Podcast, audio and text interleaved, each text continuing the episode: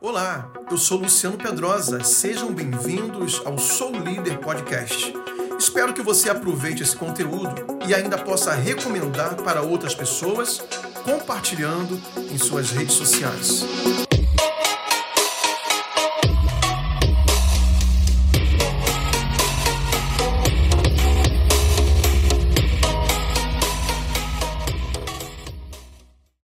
Eu quero falar nessa noite, o tema é uma frase que você já ouviu certamente em algum lugar, principalmente eu ouço de vez em quando que eu gosto de assistir o UFC e quando os lutadores entram lá no octógono, né? Então o, o narrador ele sempre quando é uma luta muito pesada ele fala assim: agora é a hora de separar os homens dos meninos. E o tema é justamente esse.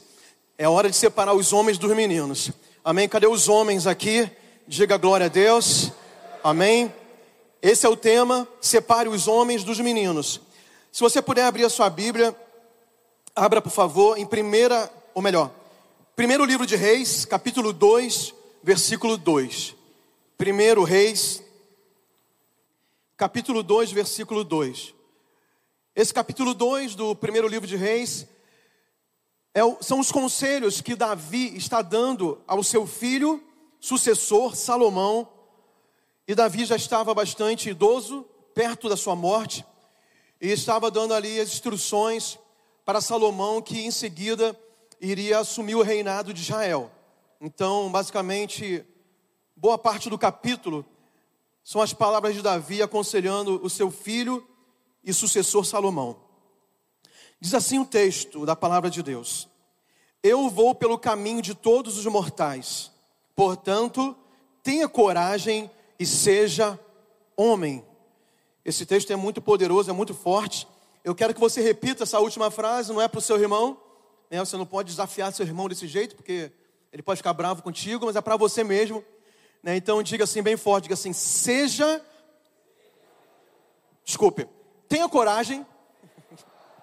Vamos repetir, tenha coragem e seja homem. É para você mesmo, viu? Para mim e para você. Eu falei isso para mim. Tenha coragem e seja homem. E essa, essas duas últimas palavras, num tom imperativo, seja homem, um pai falando para um filho, é um conceito bem amplo do que a gente pode imaginar o que é ser um homem.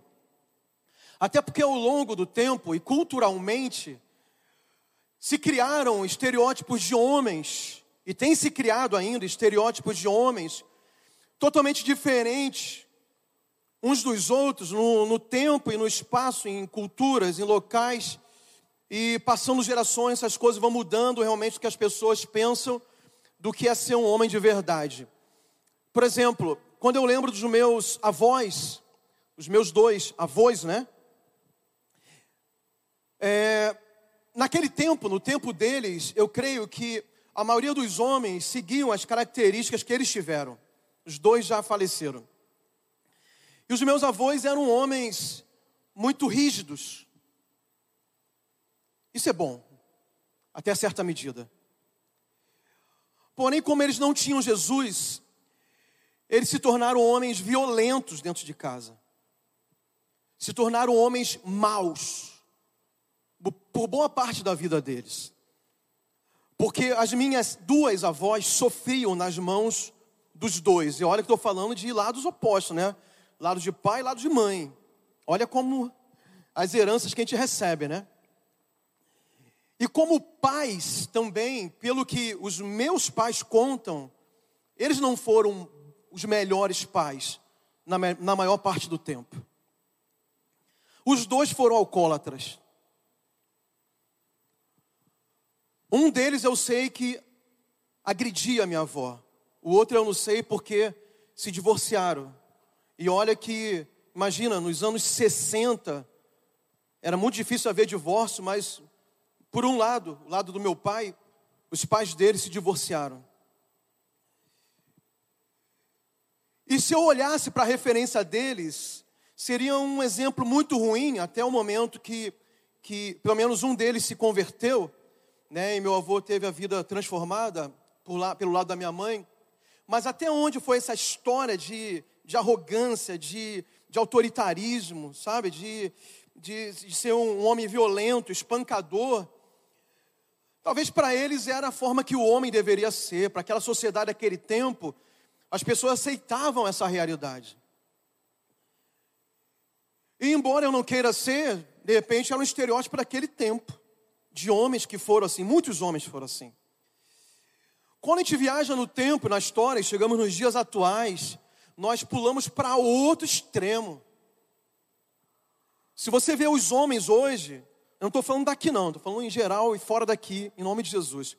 Mas a sociedade quer impor uma figura masculina totalmente fragilizada, efeminada. Homens que não têm decisão, homens que não amadurecem. Né? Eu não estou falando de ninguém específico aqui, estou falando de modo geral, talvez circunstâncias é, diferentes, cada caso é o caso, eu não quero julgar ninguém aqui, mas entendo, falando de modo geral, coisas que não são positivas. De, de homens, de rapazes, por exemplo, que já está com 30 e poucos anos, ele não quer sair de casa, ele não quer casar, ele não quer formar uma família, porque quer ficar todo o tempo debaixo da responsabilidade e, e da, da proteção do pai, da mãe, enquanto ele é um homem, ele tem que, naturalmente, ele teria que formar sua própria família, assumir as suas responsabilidades subir esse patamar, mas muitas vezes fica naquela zona de conforto e passa o tempo e fica dando trabalho para o pai e para a mãe e não produz da forma que devia, deveria produzir e não honra seus pais como deveria honrar, porque nunca crescem. É aquele tipo de homem, e não é mais um menino, é um homem, embora talvez seja solteiro, que passa a maior parte do tempo jogando videogame dentro de casa. E tem se criado atualmente essa figura, e isso tem um porquê. Isso tudo, como, como escreve atualmente, isso tudo tem método, viu? Isso não é à toa, não. Isso não é aleatório, não é espontâneo. Isso não é em vão. Esse, essa cultura atual tem a finalidade de enfraquecer o homem. E ao contrário do homem, tem a finalidade de masculinizar as mulheres. Não vou entrar nesse aspecto profundamente, porque seria outro assunto aqui. Mas então, quando a gente pega a referência do passado e, e compara também com os dias de hoje, qual é então a imagem correta quando nós ouvimos aqui, seja homem? Qual é a imagem correta para eu ser um homem de verdade? Qual é a referência, qual é o parâmetro, qual é o modelo? E eu vou responder, amados, dizendo que não é nem o modelo do passado, onde os homens eram altamente machistas, a maioria violentos, é, orgulhosos demais, sabe, impunham a, um legalismo sobre a sua família, seus filhos, esposa, e também nem a figura de hoje. O padrão de homem de verdade é o padrão que está escrito aqui, ó, na Bíblia. Porque esse livro aqui é um livro milenar que atravessaram gerações, atravessou gerações mas os princípios de homem que estão aqui nunca vão mudar. E são princípios infalíveis para nos dias de hoje eu ser um homem de verdade dentro da minha casa, diante da minha mulher, diante dos meus filhos e, da, e diante da sociedade que eu convivo. Diante da igreja que eu represento, diante do Deus que eu sirvo. E é sobre isso que nós queremos falar. E é sobre isso que eu creio também que Davi estava falando, porque ele estava dando ordem ali para o seu filho, seja homem. Mas seja homem baseado em quê? Eu acredito ele como pai falo assim, cara, olha para a minha vida. Porque a melhor forma de você ensinar o teu filho não é ensinando com exemplo alheio, ou falando coisas para ele fazer que você nunca faz. E além disso, Davi já estava idoso, então ele tinha muita história para contar. Já tinha ali uma, uma vida toda, com muitas, muitos episódios interessantes, que ele fala: Salomão, olha para a minha vida, eu quero te dar o meu exemplo. E por conta disso, eu, eu peguei algumas características da vida de Davi como homem, para a gente entender. Algum parâmetro bíblico para nós sermos homens de honra, homens de santidade, homens de, homens de Deus nos dias atuais. Eu quero falar rapidamente, eu vou tentar ser o mais breve possível. Vou tentar, prometo. Não sei se vou conseguir, mas vou tentar. A primeira característica que eu vejo na vida de Davi, que deve ser característica de todo homem é a coragem. Diga coragem.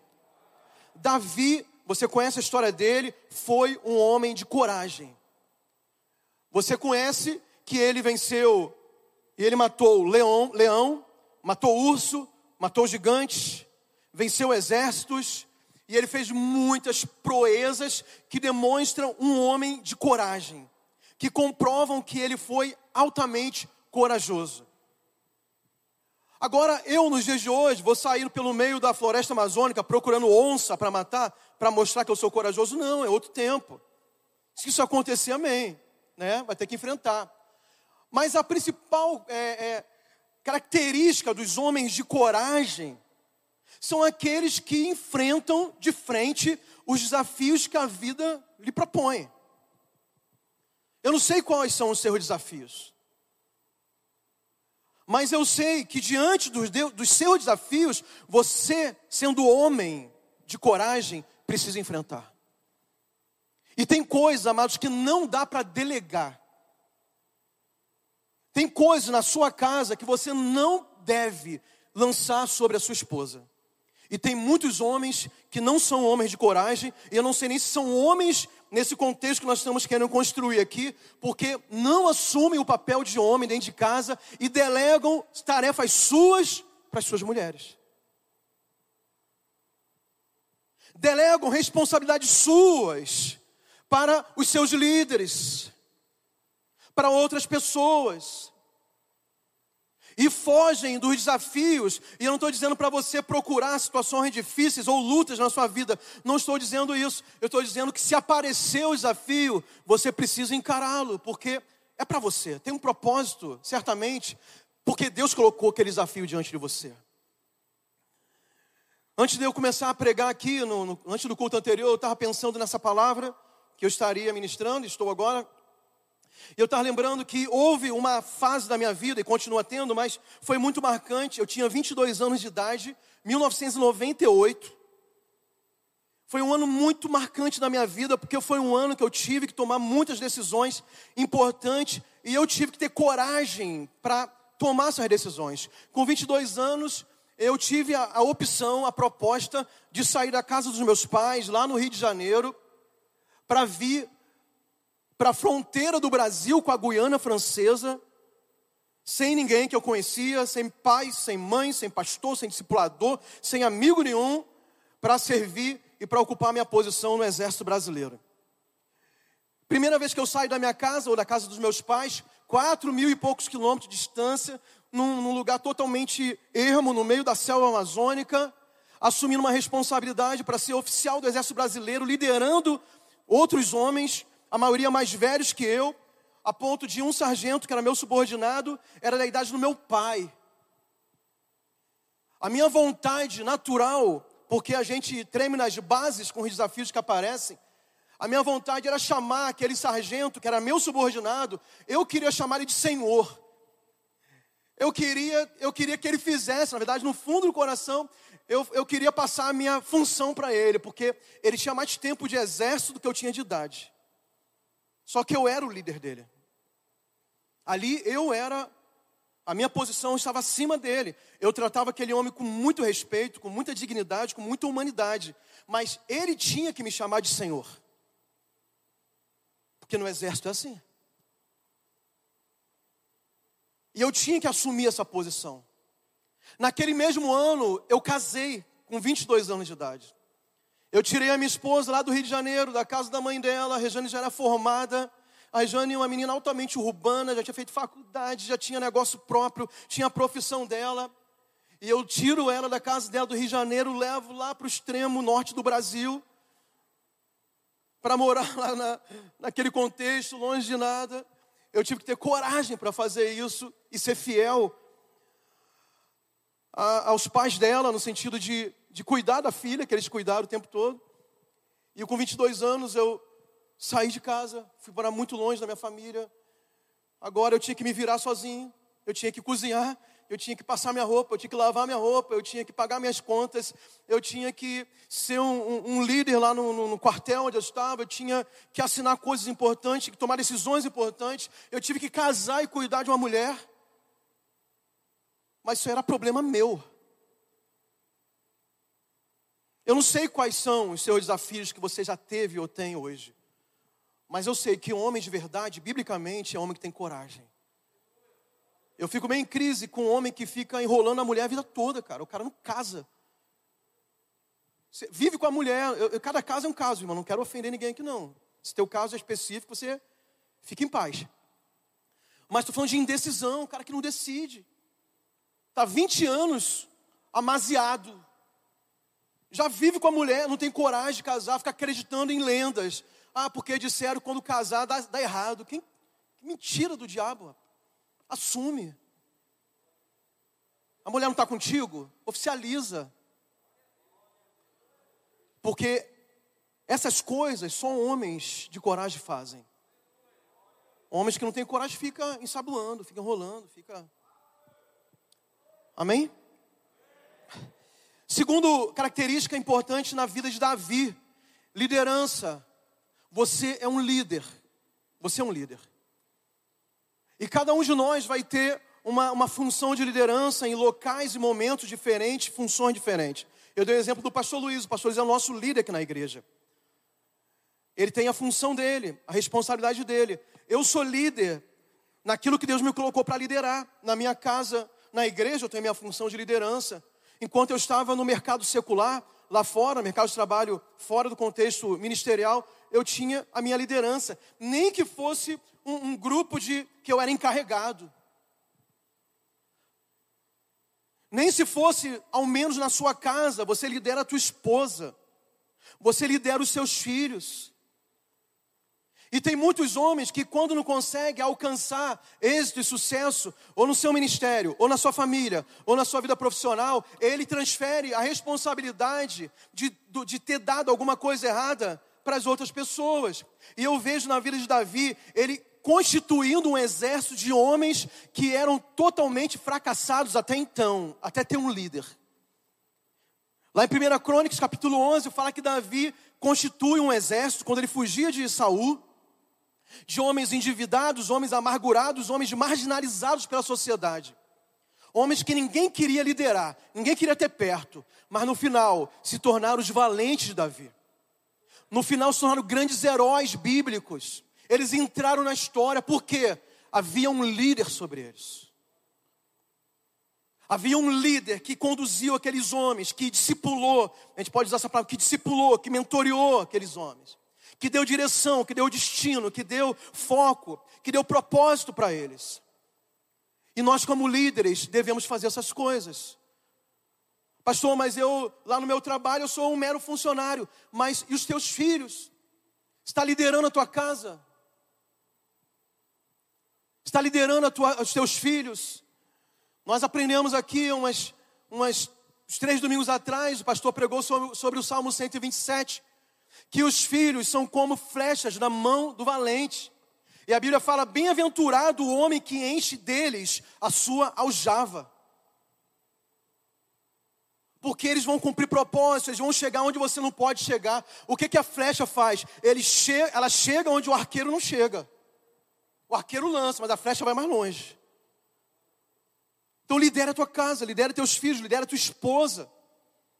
Ela não quer ser escravizada por você, nem manipulada por você, nem ferida por você, mas certamente ela quer ser liderada. Ah, pastor, mas hoje nós vivemos um movimento feminista, não importa, mulher é mulher. Talvez ela não entenda, mas ela quer ter um homem, assim como Cristo é o cabeça da igreja, que lidere ela. Eu conheci uma, uma, uma irmã um tempo atrás, e essa irmã era extremamente bem sucedida profissionalmente. Ela trabalhava numa concessionária de veículos e ela começou sendo vendedora de consórcio que não tinha nem carteira assinada, ela só ganhava comissão dos consórcios que ela fechava. E ela foi tão boa vendedora de consórcio que a empresa contratou e ela se tornou vendedora de carros usados. Ela foi tão boa vendedora de carros usados que ela foi para a concessionária de carro zero. Ela foi tão boa vendedora de carro zero que ela se tornou gerente diretora comercial do grupo de várias concessionárias, as principais que tinha na cidade. E ela prosperou. Ela era casada, o marido dela estava, sei lá, uns 10 anos desempregado. Como é que pode ficar 10 anos desempregado? porque ele queria escolher o trabalho e, e nenhum trabalho servia para ele, mas ela estava prosperando. E ela era uma profissional altamente bem sucedida, uma executiva de um grupo empresarial muito forte, muito bem remunerada. Ela era mãe, ela era esposa, ela era mulher de Deus, líder na igreja, uma benção. E um dia eu, eu fui na loja e conversei com ela. E assim, eu até fiquei surpreso, porque eu acho que ela estava tão cansada disso tudo, que ela falou assim: eu não era pastor ainda. Ela falou assim: Luciano, eu não aguento mais. Para mim é pesado demais carregar essa responsabilidade de prover a minha casa, de bater meta todo mês nesse trabalho. Ela, por mais que fosse bem sucedida, ela não estava feliz naquele contexto de vida, porque ela sabia que o marido dela deveria ser a pessoa a dar essa válvula de escape para ela. O problema não é que ela não poderia prosperar, o problema é que no momento ela não tinha opção porque alguém não estava realizando o seu papel. Como estão entendendo? Você que está em casa também espero que você esteja entendendo.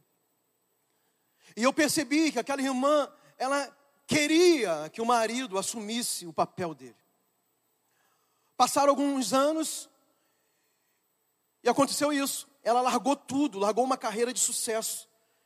Eles mudaram de, de cidade, ele conseguiu um trabalho no qual ele se, se é, que ele quis, né, que ele conseguiu, e eles tiveram que começar tudo zero, começaram bem de baixo, mas para ela eu creio que foi um grande alívio. Talvez o movimento feminista não entenda isso. Que a mulher, segundo a Bíblia, continua sendo o vaso mais frágil e o marido continua sendo o protetor, o líder. Isso não impede da mulher prosperar. Isso não impede da mulher ter sucesso, na verdade, ela vai ter a opção e não a obrigação quando o homem se posiciona corretamente. Esse discurso é muito impopular que eu estou fazendo aqui. Mas eu creio o que a Bíblia diz. Amém? Quantos creem, digo amém. Terceiro ponto, Davi, ele era leal. Um homem de verdade é leal. Leal o quê? Leal aos seus compromissos. Leal com a sua história, com a sua família, com a sua liderança, com as suas amizades. E eu pego aqui o caso de lealdade na vida de Davi, na sua amizade com Jonatas, filho de Saul. Ele tinha uma aliança de amizade, e Davi prometeu que quando assumisse o reinado, porque Davi já tinha sido ungido pelo profeta, só faltava oficializar isso. E Jonatas sabia. Eles fizeram um acordo, quando Davi assumisse o reinado, Davi pouparia os descendentes de Jonatas, seu melhor amigo. Jonatas morre, Saul morre, Jonatas morre. Davi assume o reinado de Israel e Davi cumpre a promessa, o compromisso que fez com seu melhor amigo. E essa promessa cumprida por Davi colocava o reinado dele em risco, porque a família, os descendentes de Saul poderiam requerer o reinado novamente. Poderia criar uma, uma revolta, uma revolução. Pelo posto, pelo, pela posição que a sua família tinha. Davi não era descendente de Saul. Mas acima de tudo havia um coração leal. Se ele falou, ele cumpre. O homem que fala, ele cumpre.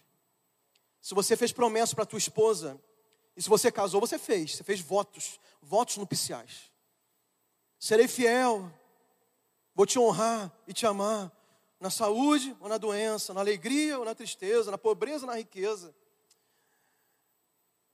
Deus ouviu, as testemunhas também ouviram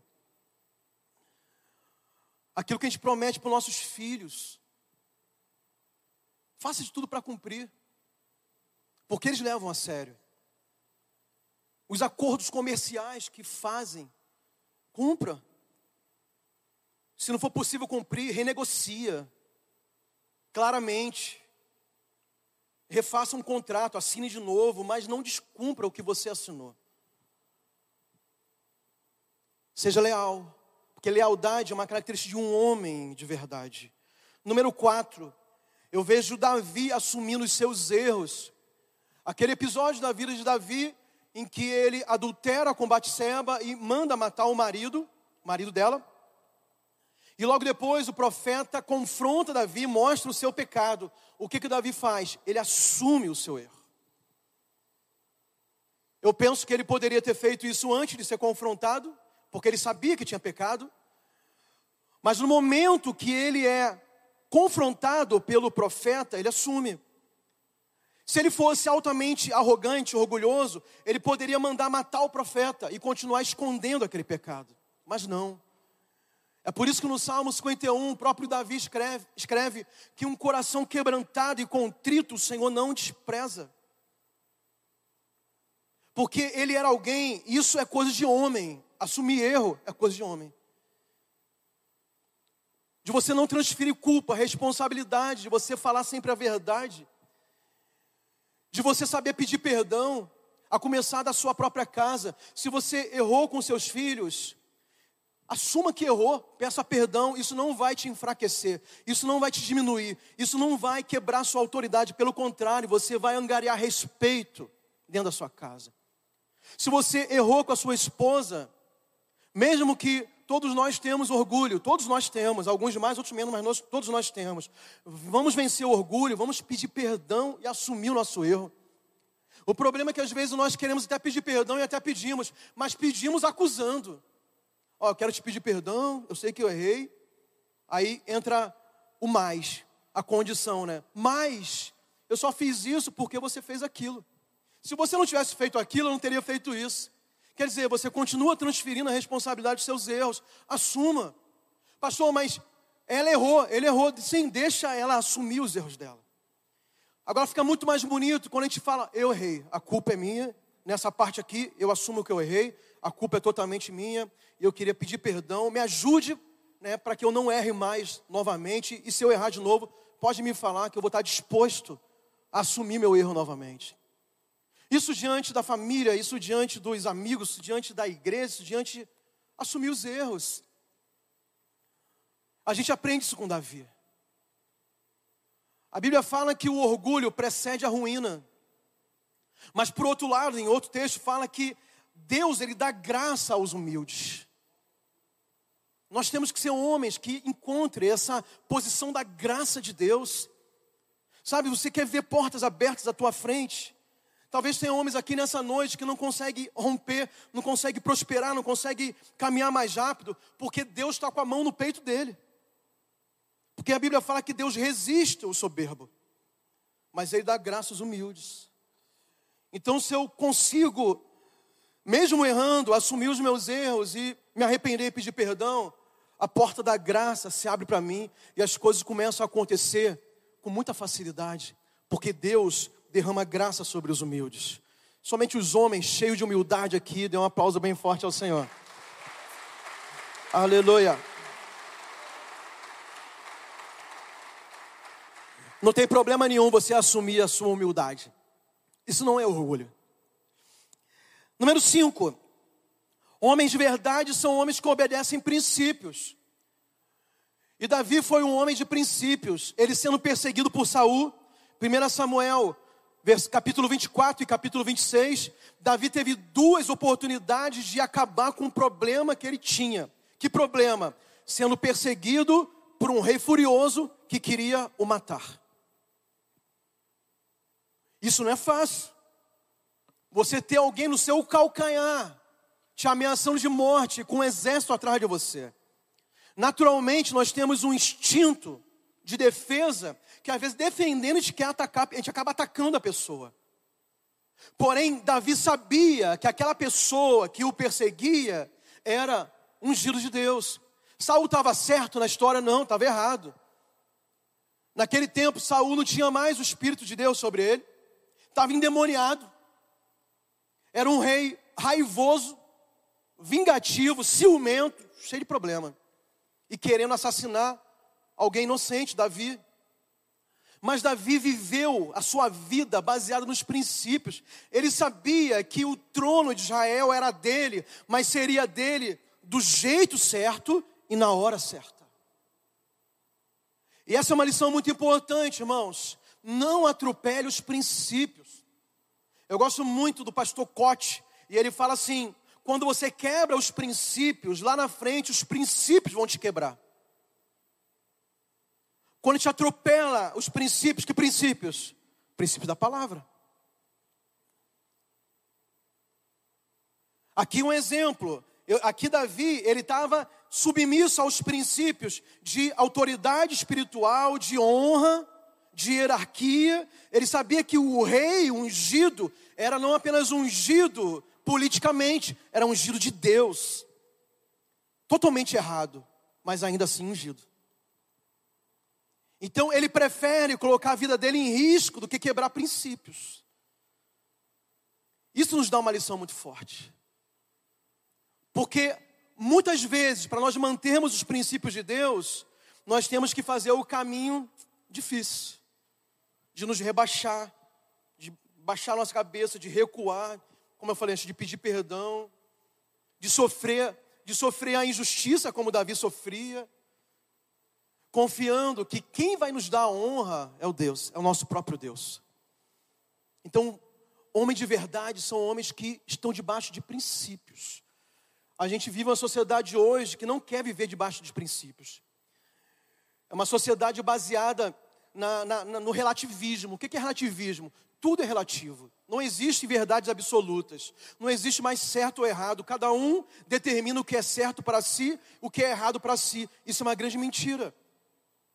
Porque o que é certo, o que é errado, o que é verdade ou mentira, está aqui na palavra. Nós, tam, nós temos parâmetros, nós temos princípios. E nós nos submetemos a esses princípios, nós estamos debaixo disso aqui. Número 6, número 6. Isso aqui é forte. Davi tinha um coração segundo o coração de Deus. Lá em Atos capítulo 13, versículo 22, a Bíblia fala que Deus encontrou a Davi, que era um homem segundo o seu coração. Amados, homens de honra, homens que andam no princípio de santidade, uma vida de santidade, são homens de Deus. São homens que decidiram viver para Deus. São homens que decidiram andar na contramão do mundo, do pensamento mundano, dos homens que não entendem, não receberam ainda a, a, o conhecimento da verdade, da palavra de Deus, ou não tiveram ainda uma experiência com Deus, por isso eles estão cegos no entendimento deles, mas nós fomos iluminados pela palavra.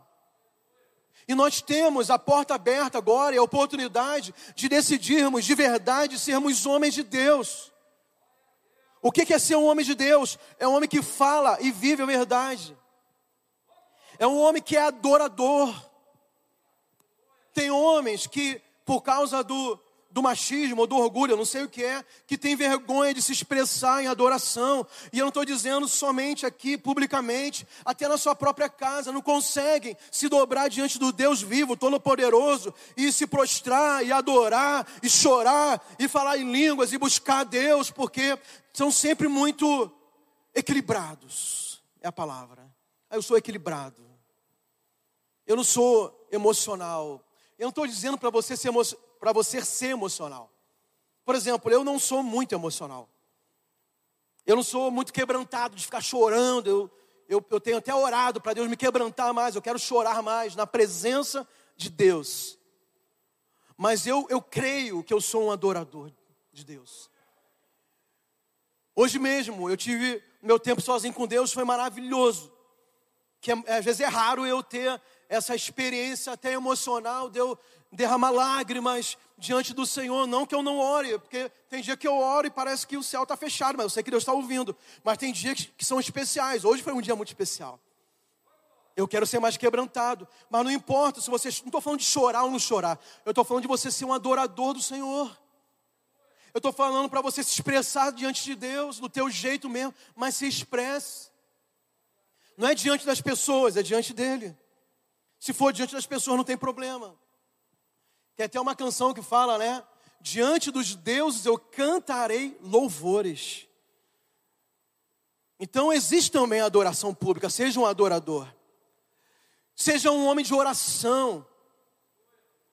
Você já leu aquele texto que diz: Maldito é o homem que confia no, no homem, ou que confia na força do seu braço. O homem que não ora, possivelmente é porque ele confia que ele pode realizar as coisas. O homem que decide ser um homem de oração é aquele que assume que é completamente dependente de Deus. Anote uma frase que eu quero dizer para você que eu lembrei agora. Anote uma frase. Anote uma frase. Seja um homem, seja um homem que trabalha como se tudo dependesse de você. Se você estiver anotando, vou repetir. Seja um homem que trabalha como se tudo dependesse de você. Mas também que ora como se tudo dependesse de Deus. Porque tem os dois lados, né? Quando nós oramos, nós estamos declarando que tudo depende dele. Mas quando eu saio da minha oração de manhã e vou fazer meu trabalho, você vai para a tua empresa, você vai para o teu local, tua repartição pública, você vai fazer suas vendas, a gente que está no ministério vai discipular, vai pregar, vai evangelizar, vai reunir com líderes. A gente sai para fazer o nosso trabalho, depois que dependemos de Deus, como se tudo dependesse da gente. Por quê? Com força com intensidade, com confiança, com dedicação, cabeça erguida, porque antes nós depositamos tudo no altar de Deus. Seja um homem de oração, isso é um homem de Deus. Seja um bom marido. Trate a tua esposa com dignidade. Trate a tua esposa como ela merece, ela merece o melhor de você. Sabe, se você receber uma herança familiar de ser muito durão, de ser ignorante, de ser autoritário. Você pode mudar, irmão. Todo mundo pode melhorar, todo mundo pode mudar, é só querer. Sabe, tem marido, cara, assim, eu não estou criticando você, talvez você seja um cara desse, mas que o cara não sabe passar uma camisa, mano. Eu conheci homens que a mulher, eu não estou exagerando, não, eu conheci homens que a mulher colocava meia no pé dele. Eu respeito esses relacionamentos quando tem, quando todo mundo está feliz. Está todo mundo feliz? Beleza, amém. Mas de repente você nunca perguntou se a tua mulher é feliz com as coisas que você impôs para ela. Por que não pergunta? Por que você não vira um pouquinho o jogo? Por que a gente não começa a servir mais? Porque a Bíblia fala que os maridos devem ser como Jesus, é o Senhor da igreja. E como que Jesus alcançou essa posição de senhorio da igreja? Dando a sua própria vida, sacrificando. Ele deu tudo que ele tinha, ele deu o seu melhor. E às vezes a gente não dá nem o controle da televisão para a mulher. Porque a gente domina a televisão, domina o, o lado melhor da cama, a cabeceira da mesa, melhor prato de comida, o dinheiro para comprar nossos eletrônicos, a mulher para comprar a mínima coisa, não tem dinheiro para nada.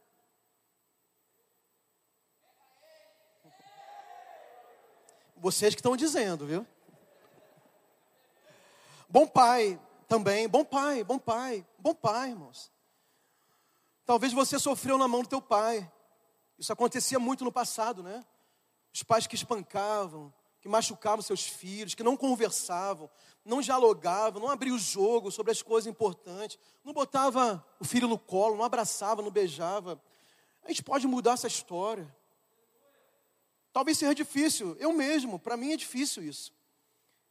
Eu amo meu pai, meu pai foi um ótimo pai, mas não foi um pai de abraçar, dar beijo, de falar que ama. Nem meu pai, nem minha mãe. Então, para mim, é um desafio eu me expressar dessa forma, mas eu sei que eu preciso fazer isso para meus filhos, porque já, eu já saí da ignorância, eu tenho modelo agora. Eu vejo assim, não quero. Eu não quero sim, eu vou puxar sardinha para o pastor. O pastor Luiz é um exemplo disso. Eu vejo ele tratando a pastora Miriam, eu vejo ele tratando as filhas dele. Eu vejo o pastor Paulo Jeff a pastora Rebeca, eu vejo muitos líderes, outros pastores. É impressionante, irmãos. Eu já viajei para algumas bases da nossa igreja, da Past Church. A maioria dos pastores, pelo menos que eu vejo ali, claro que eu não convivo com eles 24 horas, mas eu fico encantado da forma que eles aprenderam a tratar a família. Eu falo, eu preciso melhorar. Ah, mas os meus pais não me deram isso, mas eu estou vendo outros homens que fazem. Irmãos, isso dá certo. Isso dá certo. Um homem de Deus é um bom pai, é protetor, é provedor, é amoroso. Não é provedor só de dinheiro, não, é provedor emocional, é provedor espiritual. Você que toma frente para trazer a tua família para congregar, não é a tua esposa que fica te empurrando para você sair de casa e você não quer vir nem congregar, irmão. É você que toma frente para fazer uma campanha de oração dentro da tua casa, pela tua família, pelos teus filhos, pelos teus projetos familiares. É você que santifica o teu lar. Você é o líder disso. Então seja um homem de Deus sendo um bom pai. Seja um homem de Deus sendo um cidadão exemplar. Se você está endividado, tem problemas, começa, irmão, começa a resolver. Começa a ligar amanhã para os seus credores, negocia a dívida. Talvez a maioria de nós passou por problemas de endividamento, cometemos erros, administrando, administramos mal. Assim, isso não é o pior problema. O pior problema é você enganar as pessoas, se esconder. Está com problema, está endividado? Começa a ligar. Como é que eu posso? Eu posso te pagar desse jeito. Vamos renegociar? Porque isso é papel de homem. Não é viver de mentira, não é viver se escondendo, passando vergonha na frente da família.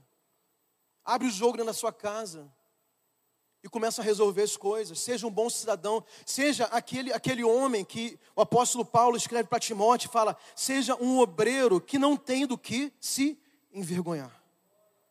Você é um obreiro dentro da tua casa, pelo menos. Quanto mais aqui na igreja, quanto mais pelo reino de Deus. E para finalizar, você precisa deixar um legado. Davi deixou um legado.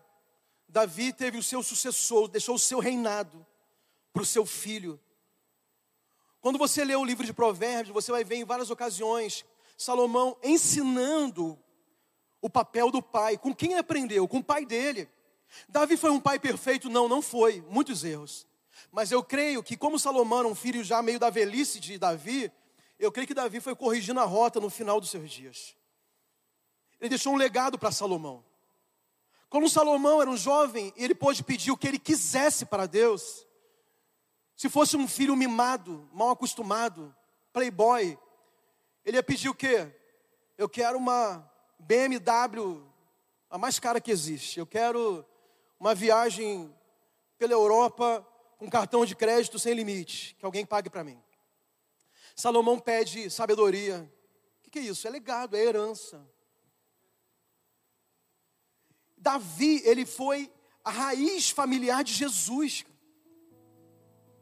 Legado, herança. O próprio Salomão escreve lá em Provérbios que o homem de bem deixa herança para os filhos dos seus filhos. Pastor, mas eu não consegui acumular dinheiro para deixar herança para meus filhos. Eu não tenho uma casa para dar para os meus filhos. Eu não tenho dinheiro no banco que vai sobrar para eles. Herança não é só bens materiais. Porque essa herança de bens materiais, se o próprio filho não souber administrar, acaba rapidinho. Agora, a herança espiritual, emocional, histórica e de memórias que você deixa guardado e marcado no coração da sua esposa, dos seus filhos, dos seus discípulos, das pessoas que te rodeiam. Isso nunca ninguém pode roubar. Nem o tempo, nem a morte. Eu estava contando para os irmãos, para finalizar, que eu tive um amigo, era meu amigo de exército, era meu vizinho de vila militar. A gente ganhou a esposa dele para Jesus, a minha esposa discipulou a esposa dele. Mas ele não converteu, pelo menos publicamente. Não sei se na última hora ele teve essa chance. E ele morreu de um acidente de de, de trânsito, né? Ele, ele, ele colidiu com uma carreta de minério e teve uma morte terrível. A esposa dele, nós pegamos, ela, ela voltou para a cidade que nós morávamos, porque ela estava viajando, isso foi dia 30 de dezembro de 2005. Ela voltou para Macapá, já chegou perto da hora do velório. Ela estava na cidade natal deles para passar Natal no Novo, esperando ele chegar lá no dia 31. Ele morreu no dia que ele ia encontrar com ela na cidade que eles tinham seus parentes. E quando nós chegamos no velório dele, o caixão exposto, e a esposa chegou, e quando ela se aproxima do caixão, a amante estava debruçada no caixão chorando. E os familiares da, da amante cercando o caixão do meu amigo. E foi a última memória que a esposa teve dele. Foi o último frame, né? O último, último recorte que a filha de 9, 10 anos teve dele. Ele era um cara ruim, não, ele era um cara legal. Amigão. Foi um bom pai por muito tempo, foi um bom marido por muito tempo. Trabalhador, bem-sucedido, tranquilo. Mas nos últimos dias da vida dele, ele tomou decisões erradas. Aí tem aquela frase que diz que muito melhor que começar bem é terminar bem, porque é o que fica. É o que fica. Eu quero deixar uma reflexão para nós aqui nessa noite. Se hoje fosse o último dia da nossa vida, nós deixamos um legado? O que, que as pessoas falariam de nós diante do nosso caixão? O que, que estaria escrito naquela placa que colocam diante dos do sepulcro, do caixão, sobre essa pessoa que faleceu? Qual memória estaria guardada no coração e na mente dos nossos filhos, da nossa esposa, dos nossos amigos, da igreja, liderados, líderes. Porque homens de honra, homens de santidade deixam legado positivo, marcam a vida das pessoas. Eu tenho certeza que Deus vai nos dar longevidade, amém? Amém. Então, se porventura nós não conseguimos nos enquadrar em alguma desse aspecto aqui, e eu sei que eu, eu mesmo preciso me consertar em várias coisas. Deus está nos dando tempo de, por último, nós deixarmos um legado como homens de verdade, homens segundo o coração de Deus, homens de verdade, homens de honra. Deus vai nos dar a oportunidade hoje de a gente consertar o que tem que ser consertado, viu? Se você tem pendências para resolver, faça uma aliança com Jesus hoje, de você sair daqui e começar a consertar. Pastor, hoje à noite não dá, amanhã de manhã. Marca na tua agenda, escreva no teu telefone. Faça um compromisso com pessoas. Chega na tua casa, faça um compromisso. É importante você se comprometer com pessoas. Tem uma coisa difícil para você resolver, porque as pessoas podem te ajudar a te cobrar a respeito disso. Problemas na família, problemas no casamento, com filhos, endividamento, abandono de responsabilidade, posicionamento dentro de casa, enganos que estão sendo é, protegidos por você mesmo, que você não quer enfrentar. Deus está nos chamando para um novo tempo, como o pastor Ricardo falou no início. Deus quer mudar a nossa história, não é daqui a cinco anos, hoje, hoje mesmo.